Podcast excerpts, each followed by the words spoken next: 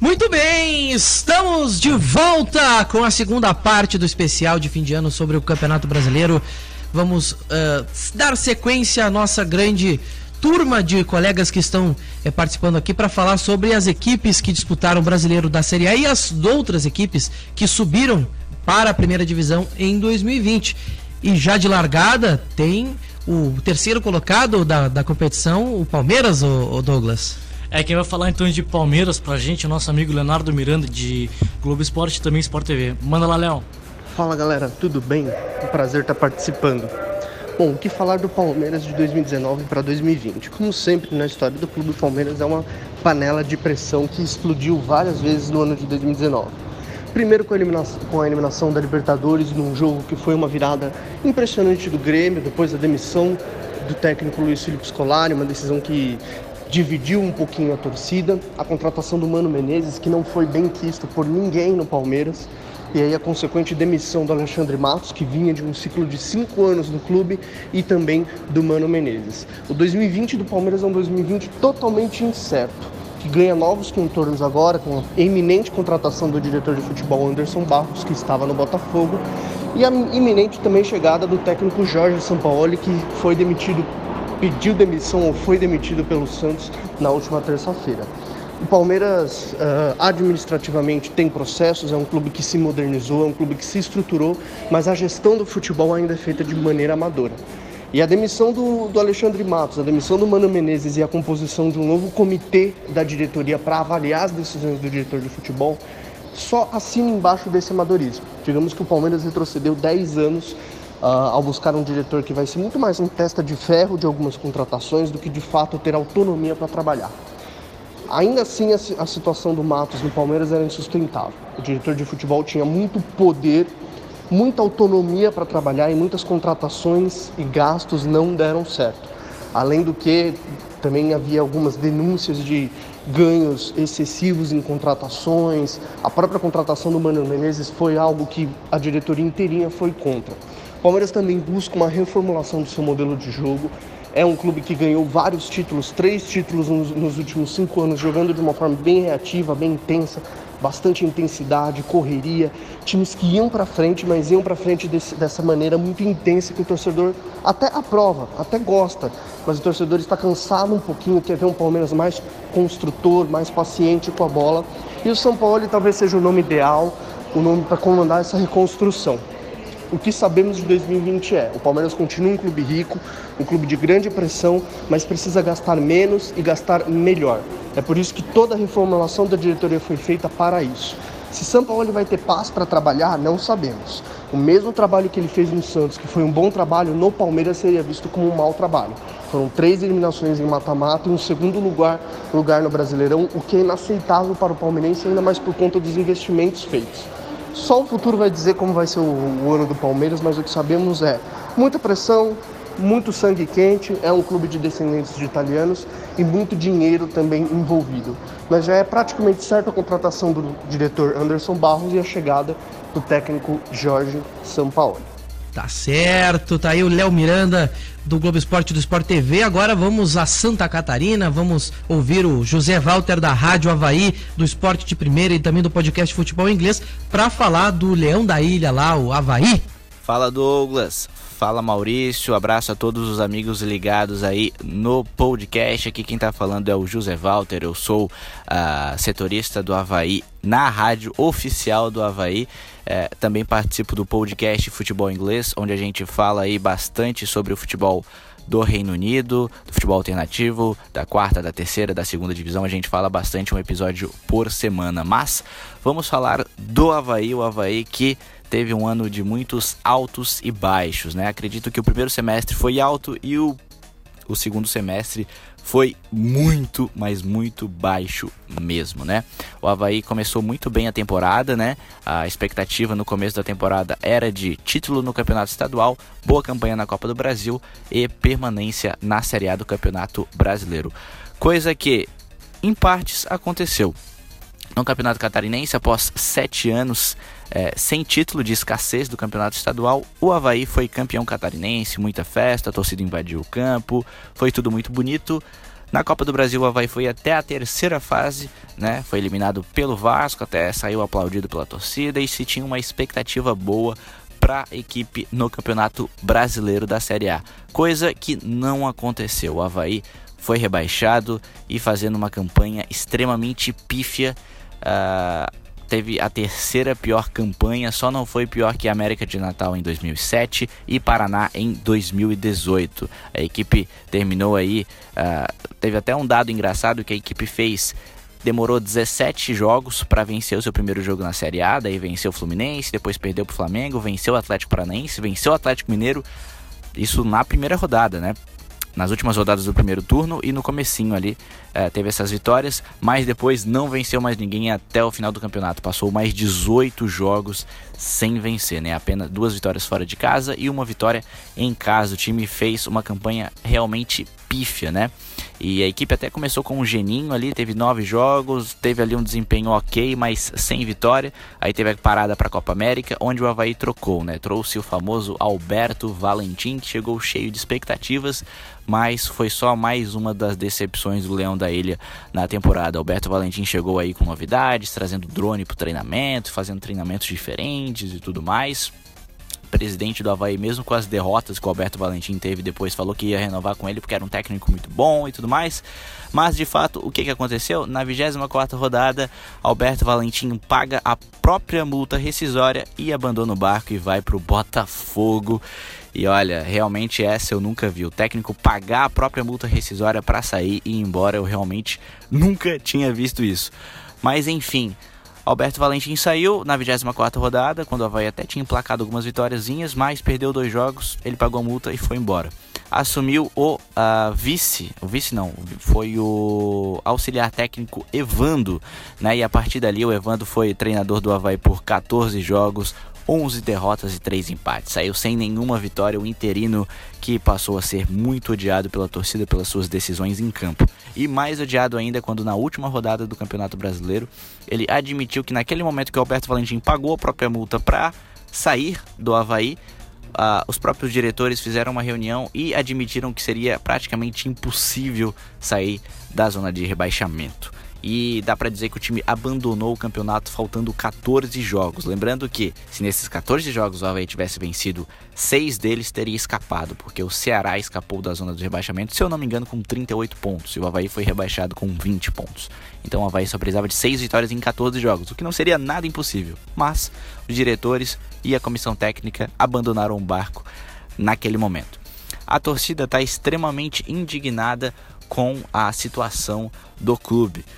O Havaí, toda a torcida pede a renúncia do, do atual presidente José Francisco Batistotti e fica essa grande cobrança, né? E o clube também, os próprios diretores também não vêm se ajudando, devido a todas as contratações ruins que eles fizeram para esse segundo semestre, tentando salvar, abandonando totalmente a, a, a, filosofia que eles adotaram no começo da temporada, que era de não fazer loucuras, de não contratar muitos jogadores, de não contratar medalhões. O que, que o Havaí fez? Contratou medalhões e contratou muitos jogadores, fugiu do orçamento, e acredito que por pouco não terminou aí uh, também devendo salários, né? Então, a Havaí fez um ano muito ruim, a torcida está extremamente magoada, entristecida e irritada com a atual situação que o clube vive.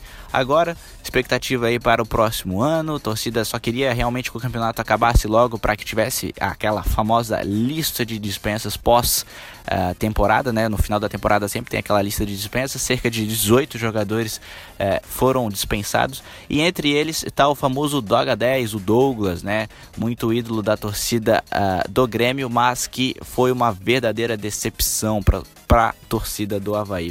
O Douglas simplesmente é, teve um, se esperava que ele viesse, substituísse o maior ídolo da história do Havaí que se aposentou no começo desse ano, que foi o Marquinhos, mas ele não conseguiu substituir a altura. Na verdade, o Douglas foi, ele mal jogou, né? Foram 13 jogos, sendo que só 3 como titular, os outros 10 ele entrou no segundo tempo e pouco acrescentou, né? Um dos maiores salários do elenco ele praticamente não fez nada e passou muito tempo no DM. Inclusive no primeiro jogo dele, foi lá no Campeonato Estadual, na partida diante do Figueirense, ele se machucou com 20 minutos e ficou 3, 3 meses fora. Depois jogava de vez em quando ali e no finalzinho do Campeonato Brasileiro teve mais uma lesão, ficando fora se eu não me engano, das últimas 5 ou 4 partidas, não estou lembrado. Se eu não me engano, foram 5 ou 6 partidas, mais ou menos por aí.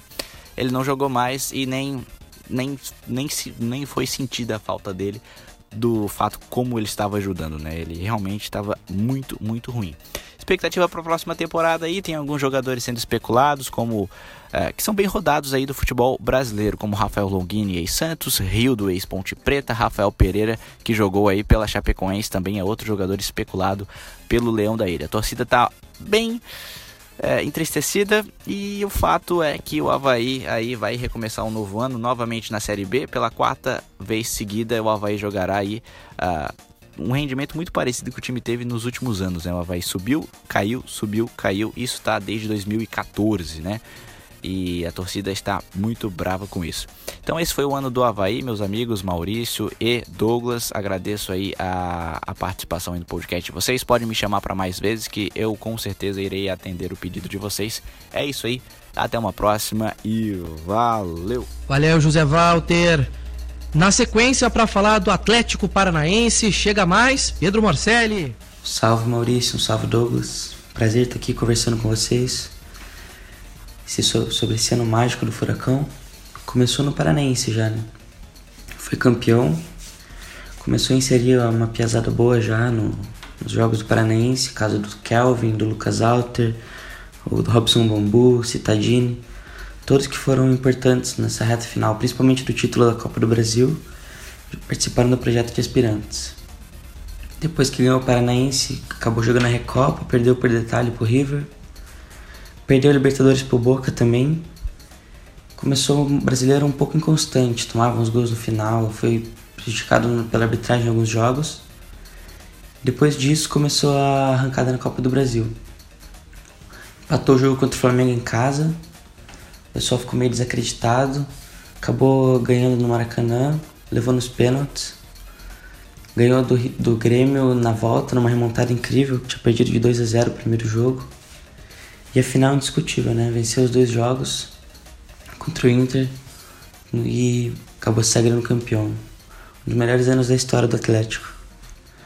Um dado interessante que eu estava vendo foi a construção de elenco esse ano. 16 dos 36 jogadores que jogaram o brasileiro participaram do projeto de aspirantes do, dos últimos dois anos.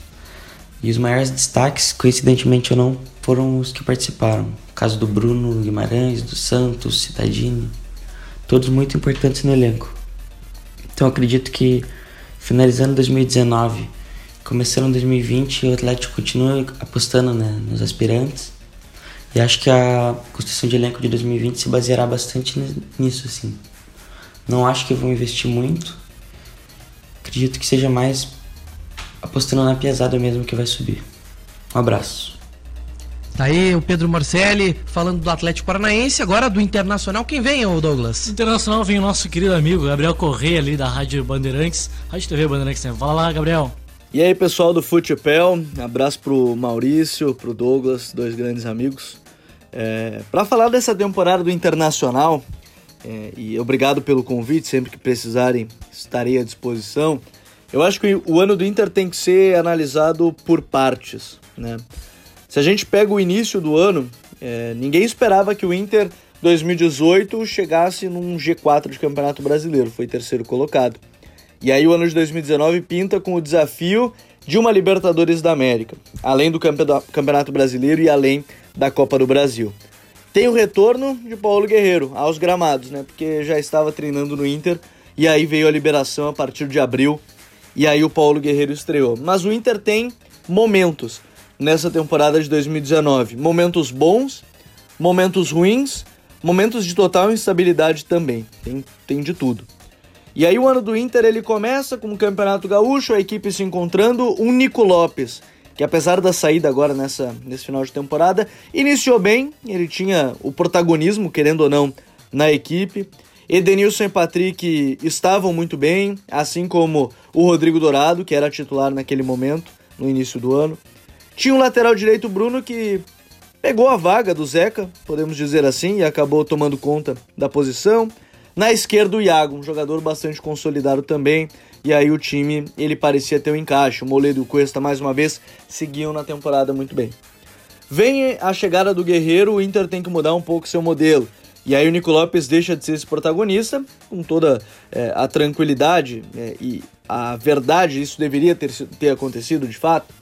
Só que o Nico Lopes, sem ser protagonista, sem ter essa necessidade de ser o cara do time, parece que ele desliga do jogo. A gente pode, vou, vou, vou usar esse termo de desligar do jogo. A gente já viu tantas pessoas falando sobre jogadores que precisam estar ligados todos os tempos na partida. Então, o Nicolas me parece que aconteceu isso. Os gols sumiram, né? Foram quase 20 partidas, mais de 20 partidas sem marcar, e o Guerreiro fazia gols, né?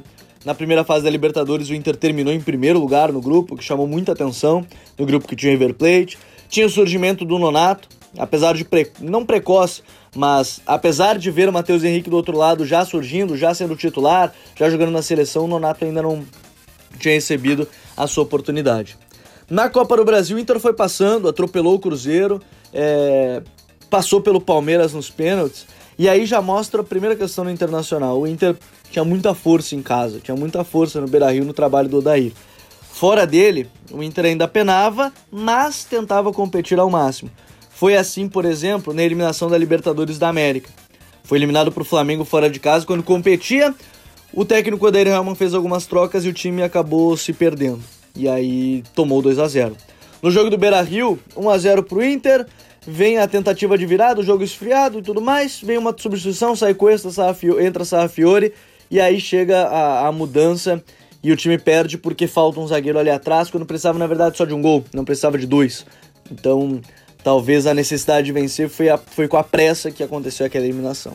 Chega a Copa do Brasil, todo mundo esperava. Bom, perdeu 1x0 fora, é, um time forte que é o Atlético Paranaense.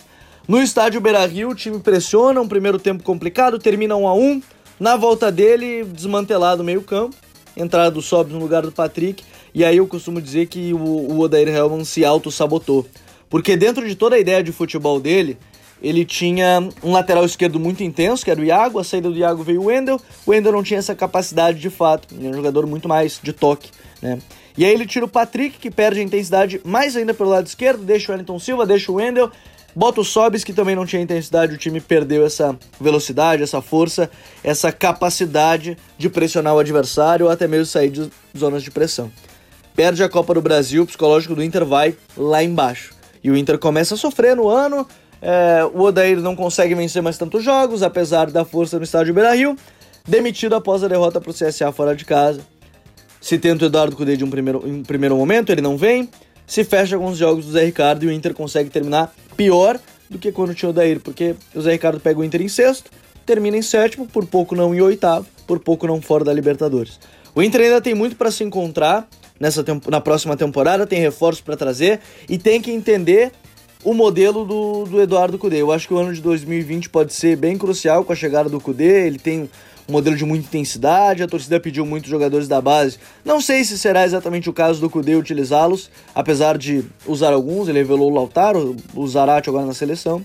Mas o, o ano do Inter a gente pode definir em altos, um pico que chega à final da Copa do Brasil, uma autossabotagem nas, na final da Copa do Brasil, nas quartas da Libertadores, e um momento ruim e de turbulência que chega nesse final de ano, apesar de ter boas certezas, como o caso do zagueiro Victor Cuesta, como é o caso do Lindoso, com é uma contratação que chegou esse ano, como é o caso do Paulo Guerreiro, e enfim, ainda vai ter que entender se vai precisar do Alessandro, eu tenho a sensação que não, mas ainda vai se encontrar, e 2020 tem que ter essas respostas, ainda mais entrando na segunda fase da Libertadores, precisando passar por dois mata-matas antes já de março. Tá certo, pessoal? Sempre que precisarem de mim, eu tô à disposição. Valeu? Abração.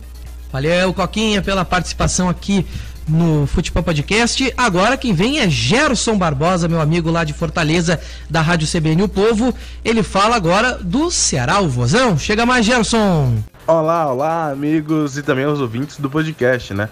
Olha, se o ano do Fortaleza foi para ser lembrado, o do Ceará foi para ser esquecido. O Alvinegro, que estava no seu segundo ano no Campeonato Brasileiro, quase foi rebaixado, né? Conseguiu escapar com 39 pontos, é a menor pontuação na história dos pontos corridos que uma equipe consegue escapar do rebaixamento, né? Antes tinha sido 40 com o Palmeiras agora é 39 com o Ceará. A equipe do Ceará no ano passado tinha começado de maneira bem fraca, veio o Lisca e mudou um pouco, né? Foi um pouco no grito, na motivação, algumas contratações pontuais e aí muitas lições deveriam ter sido aprendidas para este ano, mas não foram absorvidas de maneiras não foi absolvidas, né, de maneira completa. O Ceará cometeu alguns dos mesmos erros e aí a campanha foi inversa. A equipe começou bem, mas terminou muito mal. Não caiu, não foi por mérito próprio, foi por demérito do Cruzeiro que estava numa situação ainda pior que o Ceará. Então a equipe alvinegra vai para o seu terceiro ano seguido na Série A. Não teve muita comemoração por parte da torcida, teve um alívio, né? Obviamente, mas a torcida sabe que a situação poderia ter sido melhor. O time teve o maior orçamento da história do futebol cearense, conseguiu montar um time que para muitos no papel é um time bom. São jogadores que já passaram por aqui, que já tem alguma história, mas aí não deu muito certo, né? Primeiro veio o Wenderson Moreira, depois veio o Adilson Batista e terminou com o Argel Fux no final. Três estilos diferentes, muito embora esses dois últimos sejam bem parecidos, né? O Ceará agora vai para o seu terceiro ano seguido, é a primeira vez na história dos pontos corridos que um time cearense mantém essa sequência. E aí agora o Ceará busca melhorar e finalmente aprender com os seus erros do passado. Vamos ver aí como é que vai ser no ano que vem. Valeu, gente. Um abraço. Valeu, Gerson. E agora, falando do Clube Atlético Mineiro, a presença agora aqui é do Léo Bertozzi dos canais ESPN. Chega mais para falar do Galo. Bom, o Atlético teve o seu pior desempenho no Campeonato Brasileiro dos últimos anos, né? Desde que ele em 2012 brigou pelo título ali com o Fluminense, que ele não tinha um, um desempenho tão ruim. A última vez tinha sido em 2011, quando só escapou do rebaixamento na penúltima rodada. É, chegou a tomar sustos nesse ano, né? Por, por, uma reta final realmente muito fraca, mas que não surpreende se a gente olhar o planejamento da temporada como um todo, né? O Atlético começou o ano nas fases prévias da Libertadores, conseguiu chegar à fase de grupos é, já de maneira muito irregular e no que era um grupo acessível, o time acabou mostrando muitos problemas trabalho do Levir Culpe já bastante defasado, né, com muita dificuldade de organizar o time. E, e a eliminação, quando sai o Levir, já estava quase consumada. Né? A chegada do Rodrigo Santana, que trabalhava na base, conseguiu dar um, uma organização imediata. É, perde a final do Campeonato Mineiro para o Cruzeiro por pouco, né, por um pênalti ali no final, mas já, já com uma capacidade organizativa melhor. E o começo do Campeonato Brasileiro até surpreendentemente bom, né? O Atlético consegue pontos que seriam muito importantes no final, se mantém por algum período ali entre os quatro primeiros e depois da pausa da Copa América tem uma queda mais brusca, o que acaba levando a saída do Rodrigo. E aí uma escolha bem questionável, né? Que é a de buscar o Wagner Mancini para dirigir o time nas rodadas finais. Né? Ele ainda consegue alguns pontos, mantém o time na, na primeira divisão, leva o Atlético para a Sul-Americana, mas ainda assim é um 13 terceiro lugar que fica aquém do que o time poderia ter feito. Acho que o Atlético não tinha um time para brigar por título ou pelas primeiras posições, mas podia, no mínimo, ter almejado terminar na parte de cima da tabela, o que não aconteceu. É, o Atlético nos últimos anos teve uma promessa de austeridade, e para evitar o destino, por exemplo, do Cruzeiro, né? Mas nem sempre isso se cumpriu, né? Algumas contratações de jogadores caros pelo que entregam, Michael Bolt, Giovanni, para citar apenas alguns, que nem conseguiram ser titulares do time e foram escolhas muito ruins. A compra do lateral Lucas Hernandes, 3 milhões de dólares, não conseguiu nem se firmar como reserva da posição. E, enfim, alguns jogadores que entraram na descendente no Atlético, né? Elias, o próprio Leonardo Silva, Ricardo Oliveira, Fábio Santos. Uma renovação que poderia ter sido feita antes e que deve ser feita agora. Né? O Elias já não vai ficar, o Ricardo Oliveira tem contrato, mas o ideal seria ele não seguir também. E acho que o Atlético tem que entender que não tem dinheiro para ficar errando muito, né? Os recursos são poucos, eu acho que você tem que ser responsável com eles. E mas assim, é... tem, tem que tirar o máximo da sua base, né? Acho que a boa notícia do final do ano foi o surgimento do, do Marquinhos, ali um jogador que ajudou muito nessa reta final. Mas para 2020, acho que não dá para se acomodar com o fato da, da desgraça do Cruzeiro fato de ser o único mineiro na Série A, eu acho que o perigo é o Atlético se deitar nesse berço esplêndido, entendendo que, que tá bom. Não tá bom, né? O ano não foi bom. É, precisa de mais aí para 2020. Não pode errar a escolha do técnico. O Atlético vai começar com um técnico diferente, o que eu acho positivo. É, nos últimos anos, pegar Oswaldo, Levir, técnicos que tinham terminado o ano anterior e começaram, apenas atrasaram o que seria um processo de melhora. Então eu acho positivo que se busque um novo treinador, tem que identificar bem o estilo e a capacidade dele de trabalhar sem ter os maiores recursos financeiros. Se tiver o pé no chão, dá para tentar ser competitivo. Né? Não acho que dê para brigar pelos maiores títulos, mas no mínimo ter um ano mais tranquilo. O Atlético sofreu demais nessa reta final de 2019 e não acho que era necessário sofrer tanto. Dava para ficar ali no meio de tabela um pouco mais confortável e no final das contas foi um ano ruim. Né? O torcedor terminou feliz pelo rebaixamento do Cruzeiro, mas se olhar só para sua casa, ele vai entender que dava para ter feito um ano melhor e dá para planejar melhor também o 2020. Valeu, Léo, pela participação aqui no Futebol Podcast. Agora vamos ao Nordeste para falar do Bahia.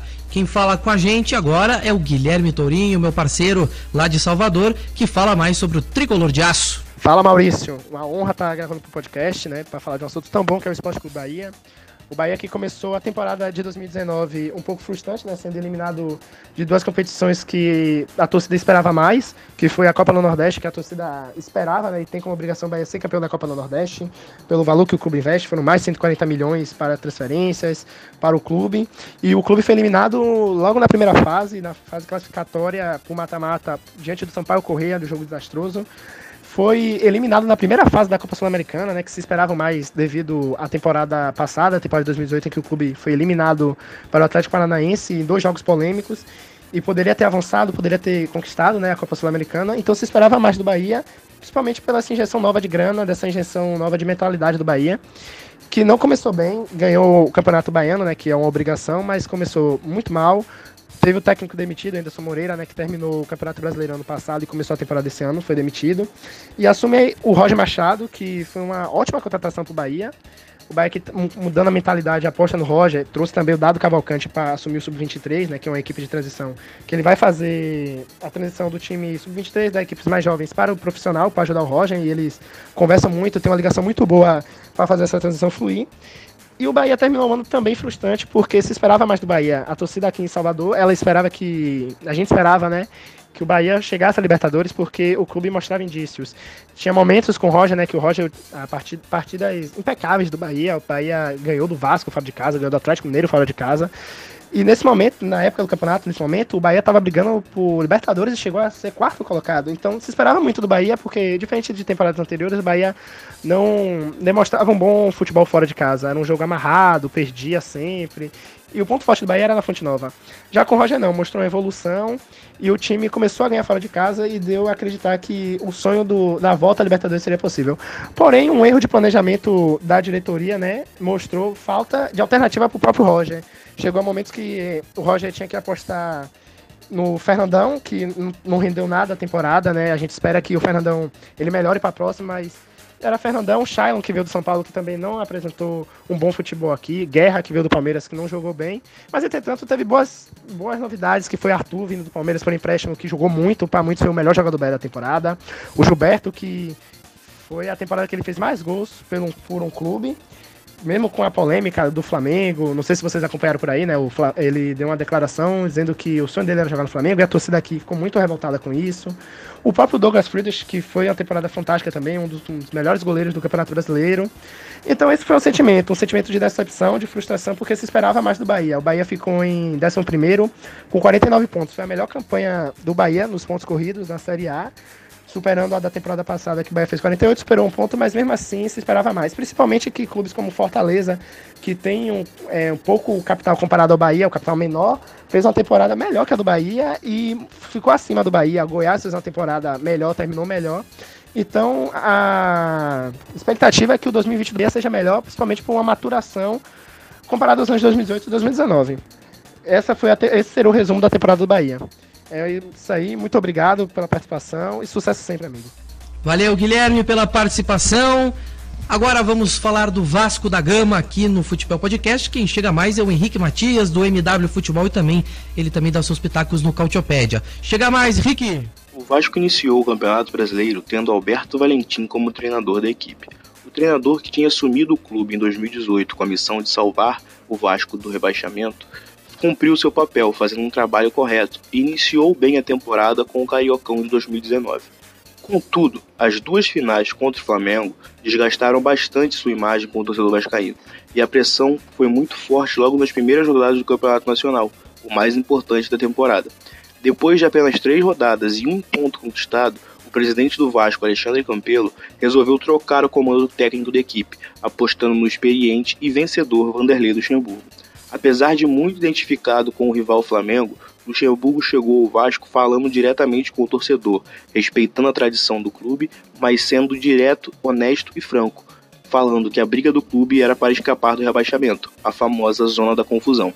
Os primeiros passos de Luxemburgo foram modificar o sistema de jogo da equipe. Se com Valentim o Vasco jogava sempre no 4-4-2, com Luxemburgo o clube passou a atuar no 4-1-4-1, com três volantes e dois pontas de velocidade, com isso, o Vasco alcançou uma maior estabilidade defensiva, reforçou a sua transição defensiva e parou de sofrer gols bobos em contra-ataques. O Vasco apostou muito no jogo exterior, com Pikachu e Rossi formando uma boa dupla pelo lado direito e com Thales Magno e Marrone sendo uma dupla muito complementar, com um deles atuando pelo lado esquerdo e o outro no comando do ataque. Ao longo da temporada, Luxemburgo conseguiu encaixar o zagueiro colombiano Oswaldo Henriques como dupla de Leandro Castan, o grande líder da defesa. Juntos, fizeram um bom campeonato, sendo uma dupla de zaga forte, rebatendo, muito boa no jogo aéreo e que conseguiu cumprir o seu papel com a bola nos pés. O grande problema do Vasco durante toda a temporada foi a lateral esquerda. Nem Danilo Barcelos, nem Henrique conseguiram alcançar um nível que, que fizesse o torcedor ficar confiante da posição. E Luxemburgo sabe disso, tanto que trocou os dois muitas vezes. Por hora jogava um, por hora jogava outro. Barcelos tem maior qualidade no cruzamento e maior aptidão ofensiva, mas sofre muito na hora da marcação. E Henrique, que é mais seguro nos duelos individuais, é muito limitado na hora de atacar. O, o grande mérito de Luxemburgo na temporada provavelmente será Thales Magno, o jovem, a jovem promessa do Vasco. Thales não era nem titular do sub-20 do clube, ele tinha apenas 17 anos, tinha acabado de subir e ainda entrava em poucos jogos, entrava na maioria das vezes no finalzinho das partidas, mas Luxemburgo enxergou muito talento no jovem, enxergou sua capacidade de drible ser um contra um apurado e apostou que ele faria um grande serviço já nos profissionais. A confiança de Luxemburgo foi re respondida por Thales, que foi uma das sensações do campeonato, uma das revelações do campeonato e ajudou muito o Vasco tecnicamente. É, só que quando o Thales foi convocado para o Mundial Sub-17, o Vasco sentiu muita falta. E a campanha que foi sólida no segundo turno, se estabilizou, o Vasco conseguiu se afastar da zona do rebaixamento e por um momento chegou até a sonhar com uma vaga na Libertadores, tornou -se, se tornou, voltou a se tornar realista, sem ter aquele talento ofensivo e dependendo muito dos cruzamentos laterais com o Rossi, dependendo muito de um, de um centroavante limitado como o Ribamar no comando de ataque. A temporada do Vasco é correta. Não foi muito boa, não foi boa, também não foi ruim. Luxemburgo conseguiu equilibrar o elenco, conseguiu lidar muito bem com os salários atrasados. O Vasco não paga salários desde julho, então a comissão técnica recebeu apenas três salários durante todo esse período que trabalhou no clube e Luxemburgo conseguiu administrar isso, controlando o vestiário, fazendo com que os jogadores não se manifestassem publicamente e fazendo o time jogar bem, fazendo o time competir. O Vasco poucas vezes perdeu por mais de um gol de diferença. O Vasco fez jogos duros e competitivos contra equipes da parte de cima da, da tabela, como o rival Flamengo no 4 a 4 como a vitória contra o São Paulo em São Januário, e outros tantos jogos que a equipe conseguiu igualar na, na organização tática, na vontade, a maior qualidade dos rivais.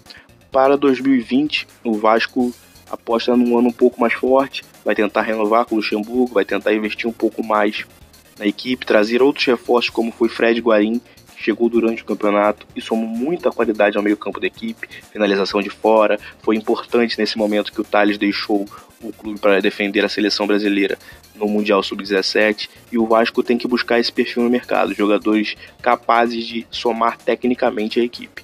É, então a temporada do Vasco foi uma temporada de aprendizado, uma temporada de evolução e que precisa dar o próximo passo para a temporada seguinte. Valeu pela participação, Rick. Agora vamos ao Goiás com Wagner Oliveira, setorista do Globoesporte.com. Ele fala do Esmeraldino aqui pra gente. Sobre o Goiás, muita gente vai falar que a temporada do Goiás ela não, não foi ruim porque o time não caiu para a Série B. E de fato esse era o principal objetivo do time, se permanecer na Série A. É, eu não gosto nem de usar a palavra objetivo. Para mim era uma obrigação do Goiás de se manter na Série A, até porque uma queda é, deixaria ali o, uh, o orçamento da TV para o clube para o próximo ano muito baixo. Isso prejudicaria muito o clube. Então não vejo nem como objetivo. Para mim era uma obrigação. E a temporada do Goiás não foi boa, apesar de não ter sido rebaixado. É, o time fracassou no Campeonato Goiano, perdeu para o Atlético a final, fracassou na Copa do Brasil, caiu para o CRB em casa na segunda fase. É, foi para a Copa Verde, até para tentar uma vaga ali direta nas oitavas da Copa do Brasil de 2020, mas acabou também falhando, jogou mal a competição, é, acabou caindo na semifinal para o Cuiabá ali de forma vergonhosa, porque o Goiás era um time de maior investimento, tinha obrigação de vencer a Copa Verde, assim como tinha obrigação de vencer o Campeonato Goiano.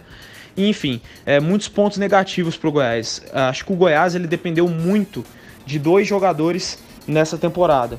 Primeiro, Tadeu, o para mim o melhor goleiro da Série A. Alguns vão discordar por conta do número de gols que ele levou. O Goiás teve a defesa é, mais vazada da Série A, mas não foi culpa dele. Quem assistiu os jogos do Goiás sabe muito bem disso. A defesa do Goiás era muito limitada, os laterais eram muito limitados, não só para jogar a Série A, mas para vestir uma camisa do tamanho do Goiás. Eles, aqueles laterais que estavam ali, principalmente o lateral direito, Iago Rocha, muito limitados, então o Goiás acabou sendo é, prejudicado. E até o esquema do Ney Franco, que o Ney Franco utilizava, ele era um esquema, vamos dizer assim, suicida, que acabava prejudicando muito o clube. Então, é, por conta disso, o Goiás levou muitos gols.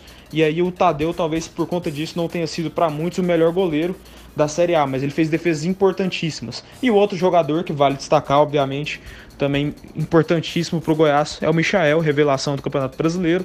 Um cara que é, fez muito sucesso essa, essa temporada. O, a mídia toda olhando para ele, pelos dribles que ele faz, pelos golaços que ele, que ele fez também. É um cara muito talentoso, um cara muito habilidoso. Então, assim, é um cara diferenciado mesmo. Um cara que é, não se sabe se ele vai continuar no Goiás para a próxima temporada, mas se alguém quiser tirar ele do Goiás, provavelmente vai ter que pagar uma multa bem alta, porque o valor dele tá alto, ele tá um jogador muito valorizado e é um cara com extremo potencial. Basicamente se passou aí o sucesso do Goiás na Série A, sucesso entre aspas, né? Uh, por, por esses dois jogadores, tanto o Tadeu como o Michael e outros jogadores ali que seu, tiveram seus bons momentos na Série A, como Rafael Moura, Leandro Bárcia, né, entre o Rafael Vaz, entre outros jogadores ali, mas basicamente foram por conta desses dois jogadores que eu citei. E foi importante também para o Goiás ter voltado a disputar a Copa Sul-Americana, algo que ele não disputava desde 2014. Valeu, Wagner, pela participação. Fechando dos times de Série A, o campeão, obviamente, não podia faltar. O Clube de Regatas do Flamengo vai ter então o seu destaque aqui com Bruno Malta, também meu parceiro chega mais para falar. Bruno, então, o Flamengo ao longo do Campeonato Brasileiro de 2019, ele passou, eu digo que sempre, ele passou por três fases. A primeira fase é com o Abel, o Flamengo era o campeão carioca, mas não era, não fazia uma boa, não fazia assim um bom ano em termos de desempenho mesmo, técnico. E teve aqueles primeiros seis jogos, o Flamengo perdeu duas vezes nos seis primeiros jogos, perdeu para o Inter no Beira-Rio e perdeu para o Atlético Mineiro em Belo Horizonte e o jogo do, do Atlético Paranaense, que é o jogo na sexta rodada, eu acho que eu considero que é um marco, porque ali se criou um clima muito sustentável para o Abel e o Flamengo optou, o Abel optou na verdade, pela ruptura do trabalho ali. Que foi bom para o Abel, eu acho que ele saiu daquele furacão que era o Flamengo, embora ele tenha pego posteriormente outro problema, outro time que não estava numa boa situação, e para o Flamengo porque pôde tomar um outro rumo do ano. E a partir da sétima rodada, da sétima a nona rodada, tem o Marcelo Salles ali no comando. O Flamengo até pontua, faz 7 pontos em 9, mas o principal fator era a parada para a Copa América. Na parada da Copa América, o Flamengo contrata o Jorge Jesus, traz alguns reforços, a Rafinha vem, o Gerson e o Pablo Mauro chegam logo depois, e por fim chega o Felipe Luiz. E naquela fase ali do no primeiro jogo pós-Copa América, que é contra o Goiás no Brasileirão, até o jogo do Bahia, eu considero uma segunda fase do ano do Flamengo, no brasileiro no caso. Porque são jogos que o Flamengo tem um desempenho irregular ainda. Pata com o Corinthians fora de casa, depois é, ganha o Botafogo, mas não ganha um jogo, um jogo bem suado. O Flamengo ficou duas vezes situação complicada naquela partida e, e perde do Bahia, tomando uma, uma derrota assim, acachapante.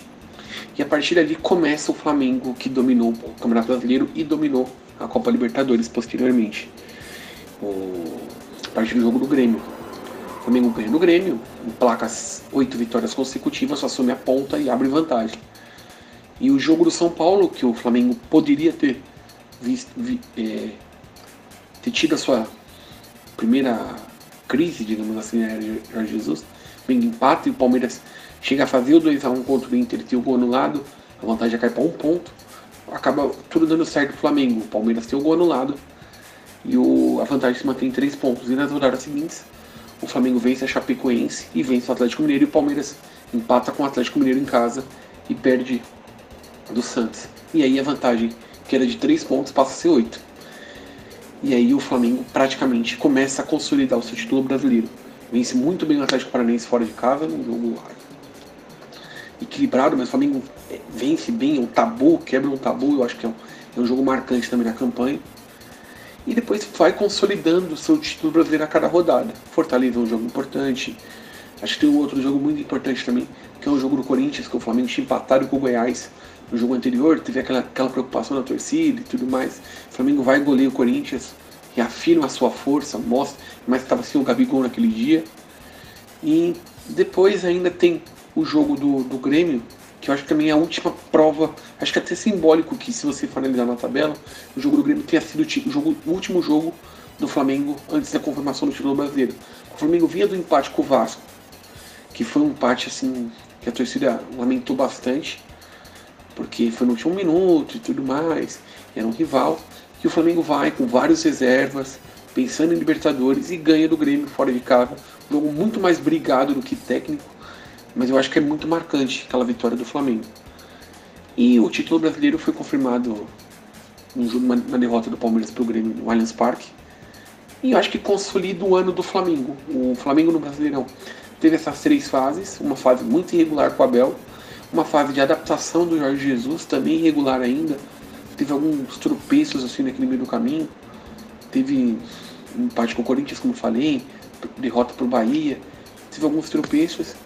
E o, mas depois o Flamengo se consolida como o grande time do país no ano, o grande time do Campeonato Brasileiro e talvez um dos grandes times do século aqui no, no futebol brasileiro. Valeu, Bruno Malta, pela participação aqui no Futebol Podcast. Agora é hora de falar dos times que subiram de divisão, os times que vão protagonizar a sua volta à Série A do Brasileiro. Primeiro do Leão, lá de Recife, o Esporte Clube do Recife. E quem fala com a gente é o meu parceiro lá de Recife, da Rádio Jornal, Lucas Holanda. Ele chega mais para falar do Rubro Negro. Sobre o acesso do esporte, é, é impossível a gente falar dele sem contextualizar tudo o que aconteceu no clube em 2018, né? O esporte caiu devendo mais de 20 milhões de reais de salários. É, isso aí é uma receita que o esporte não teve o ano inteiro, sabe?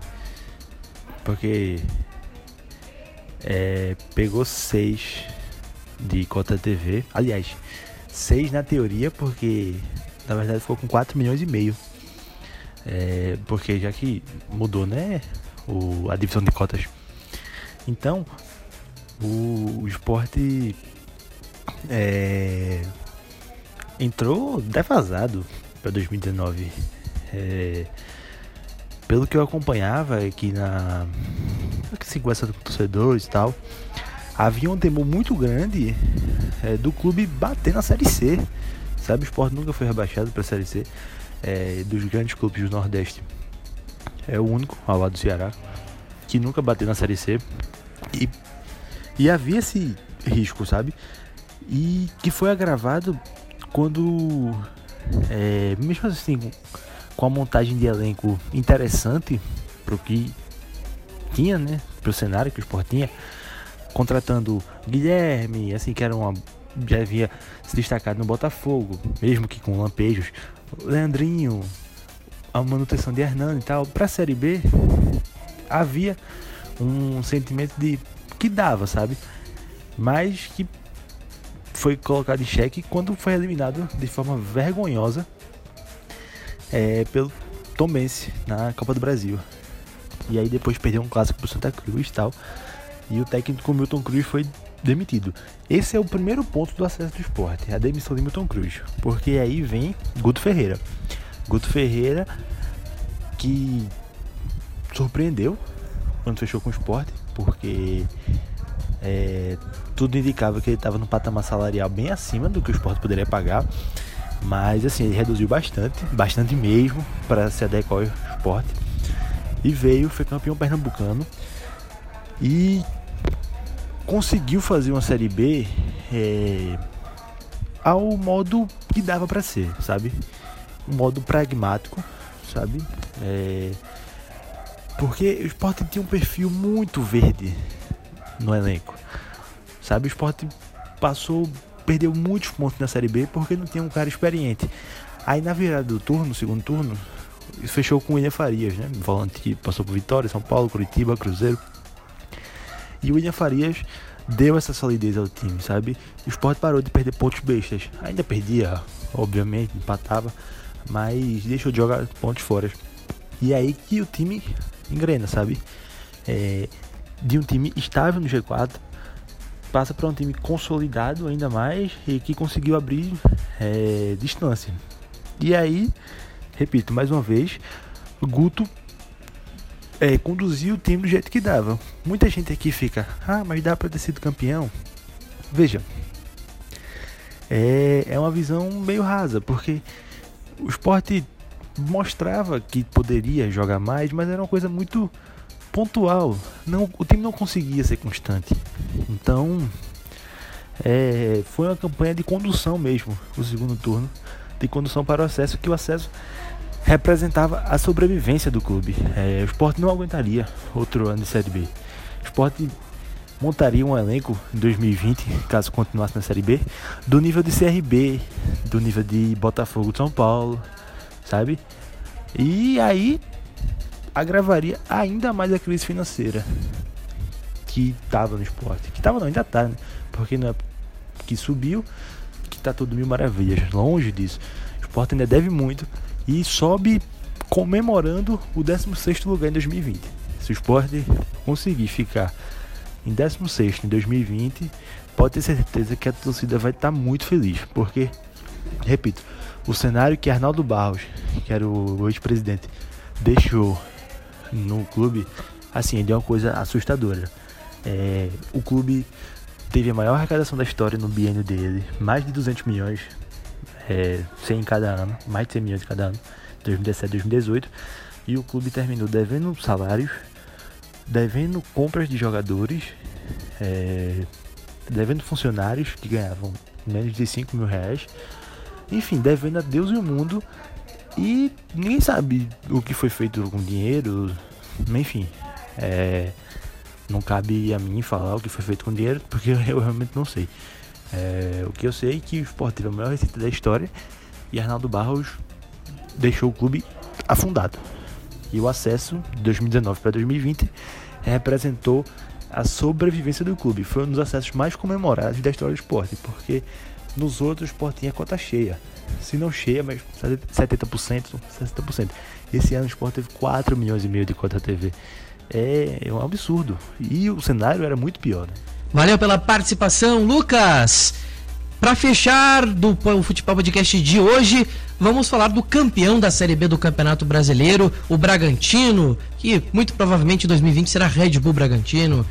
para falar do trabalho dessa equipe na Série B e também, claro, do acesso. Quem chega para falar é o Luiz Júnior Martins do MW Futebol para dar o seu pitaco aqui sobre a campanha do Bragabu na Série B do Campeonato Brasileiro. Fala pessoal, fala Maurício. Desde já obrigado pelo convite para participar aqui, ainda mais para falar do Red Bull Bragantino, é o Bragabu, como é conhecido. Mas falando então mais da equipe que conquistou o Brasileiro da Série B de forma antecipada, com duas rodadas de antecedência, tendo um futebol em campo com busca inteira posse, mesclando manutenção desta, agressividade de forma mais vertical e muita superioridade numérica em todos os setores e bastantes apoios dos jogadores vindo de trás, levando o time ao ataque. Um claro reflexo da forma com que o técnico Antônio Carlos Zago pensa o futebol alinhado ao planejamento fora de campo, com utilização de scout, desde as contratações realizadas no mercado até a forma como trata os jogos. Algo que hoje é indispensável no futebol, né? O grupo se mescla bem jogadores experientes com jovens promessas, mas todos com algum potencial de revenda, mesmo que em valores mais baixos. Mas falando do campo, no momento que o time tem a posse, o time busca comportamentos bem interessantes. Realiza uma série de três, com um dos volantes afundando entre os zagueiros e liberando os laterais para se posicionar em campo adversário bem abertos, em amplitude, assim que quem joga por dentro empurra o adversário para o seu campo e busca daí algumas triangulações, principalmente por dentro, com o Claudinho, que se movimenta bastante no meio campo, atuando até como homem livre, tendo liberdade para encostar no setor da bola, mas também aparecendo à frente, tendo o apoio dos volantes e dos zagueiros, que fazem o balanço defensivo. Com isso, faz a leitura do que o adversário apresenta e demonstra um bom timing entre rodar a bola e conservá-la, ou até a partir com agressividade para dentro deles, né? como diz o Abel Braca. É uma equipe que finaliza bastante a gol e teve uma média de 7 finalizações por jogo na Série B. Sem a posse, ela realiza bastante a pressão na zona da bola, busca impedir o adversário de progredir em campo, se defende no 4-3-3, porque dependendo do lado da bola, o atacante do corredor é quem bate na linha de 3 do meio, gerando assim uma superioridade e mantendo a bola sempre coberta, tendo ótimas coberturas de quem está de trás, mesmo marcando algum adversário. Existe uma boa sincronia no momento de troca de marcação, marcando praticamente todo o time, mas liberando um pouco o atacante do lado oposto, já pensando em recuperar a bola, rodar ela para a zona de pressão, né, fora dela, e contra-atacar em rápida transição. Os destaques aí ficam por conta do Claudinho, o melhor jogador da Série B, que podemos chamar de todo campista, porque ele atua como homem livre, jogando desde a base da jogada, mas aparece bastante na entrelinha e também na área para finalizar. Um jogador que aposta bastante em muito drible, muita velocidade na, nas suas ações. Outro destaque fica por conta do Léo Ortiz, que é o capitão do time, tem uma qualidade na iniciação de jogadas, por ser um muito bom com as bolas nos pés, né? ele que é um oriundo do futsal, mas melhorou consideravelmente o seu posicionamento defensivo após péssimos jogos aí de sua estreia lá no profissional no Inter, na Série B, quando jogou também no esporte, mas isso aí fica para outra hora, né? mas fica adendo aí da evolução desse jogador, que foi um dos destaques da equipe. Também destaco também o Ítalo, que é o centroavante, que possui muita força física, consegue sustentar bolas na frente, né? Tanto a primeira e a segunda bola, ele consegue dar aquela casquinha, também consegue receber jogo direto para segurar a bola lá na frente. E além da capacidade associativa dele, que era bem interessante, que ele saía bastante da área para atuar na entrelinha, puxava até a marcação, abrindo espaço para a chegada do Claudinho, chegada do Morato e outros jogadores que vinham de trás. E também ele tem uma boa finalização dentro da área, né? Muito pela sua capacidade de ótimo posicionamento. Bom, acho que esses foram as principais questões do Bragabu que volta aí à Série A do Brasileirão em 2020, prometendo continuar esse belo trabalho de prospecção se consolidar aí como um time de elite do, do Brasil, né? E já pode apostar até em voos mais altos daqui a alguns anos. Obrigado novamente pela participação aí, cara. Abraço. Valeu, Juno. Grande abraço pela participação aqui no Futebol Podcast. Pois é, Douglas. Um especial muito bacana aqui pra gente na TV com Pelotas, também no Futebol Podcast, pelo seu agregador de podcast favorito uma grande é, gama de parceiros que estiveram com a gente nessa, nesse episódio, mas o futebol volta muito em breve com outros temas. Agradecer a todo mundo que nos acompanhou nesses dois episódios especiais, agradecer a quem deu sua participação, todo mundo que a gente chamou é, de forma até, até de forma rápida, né? Formativa, logo logo já deu seu já deu seu áudio, mandou, caminhou, enfim. Agradecer a todos os colegas de imprensa, é, agradecer é, quem nos acompanhou, seja no Facebook, seja no agregador de podcast. Nosso muito obrigado e até uma próxima que será muito breve, com certeza. É isso aí, gurizada. Você que nos acompanha no Futebol Podcast, muito obrigado pela sua audiência. Nós voltaremos em breve com outros temas muito bacanas dentro do mundo do futebol. Então, mais uma vez, eu quero agradecer a todos que participaram conosco com sua voz aqui no Futebol Podcast, com todos os times que disputaram a Série A e, claro, todos que disputaram o acesso e subiram para a Série A. Então, mais uma vez, o meu obrigado e até a próxima.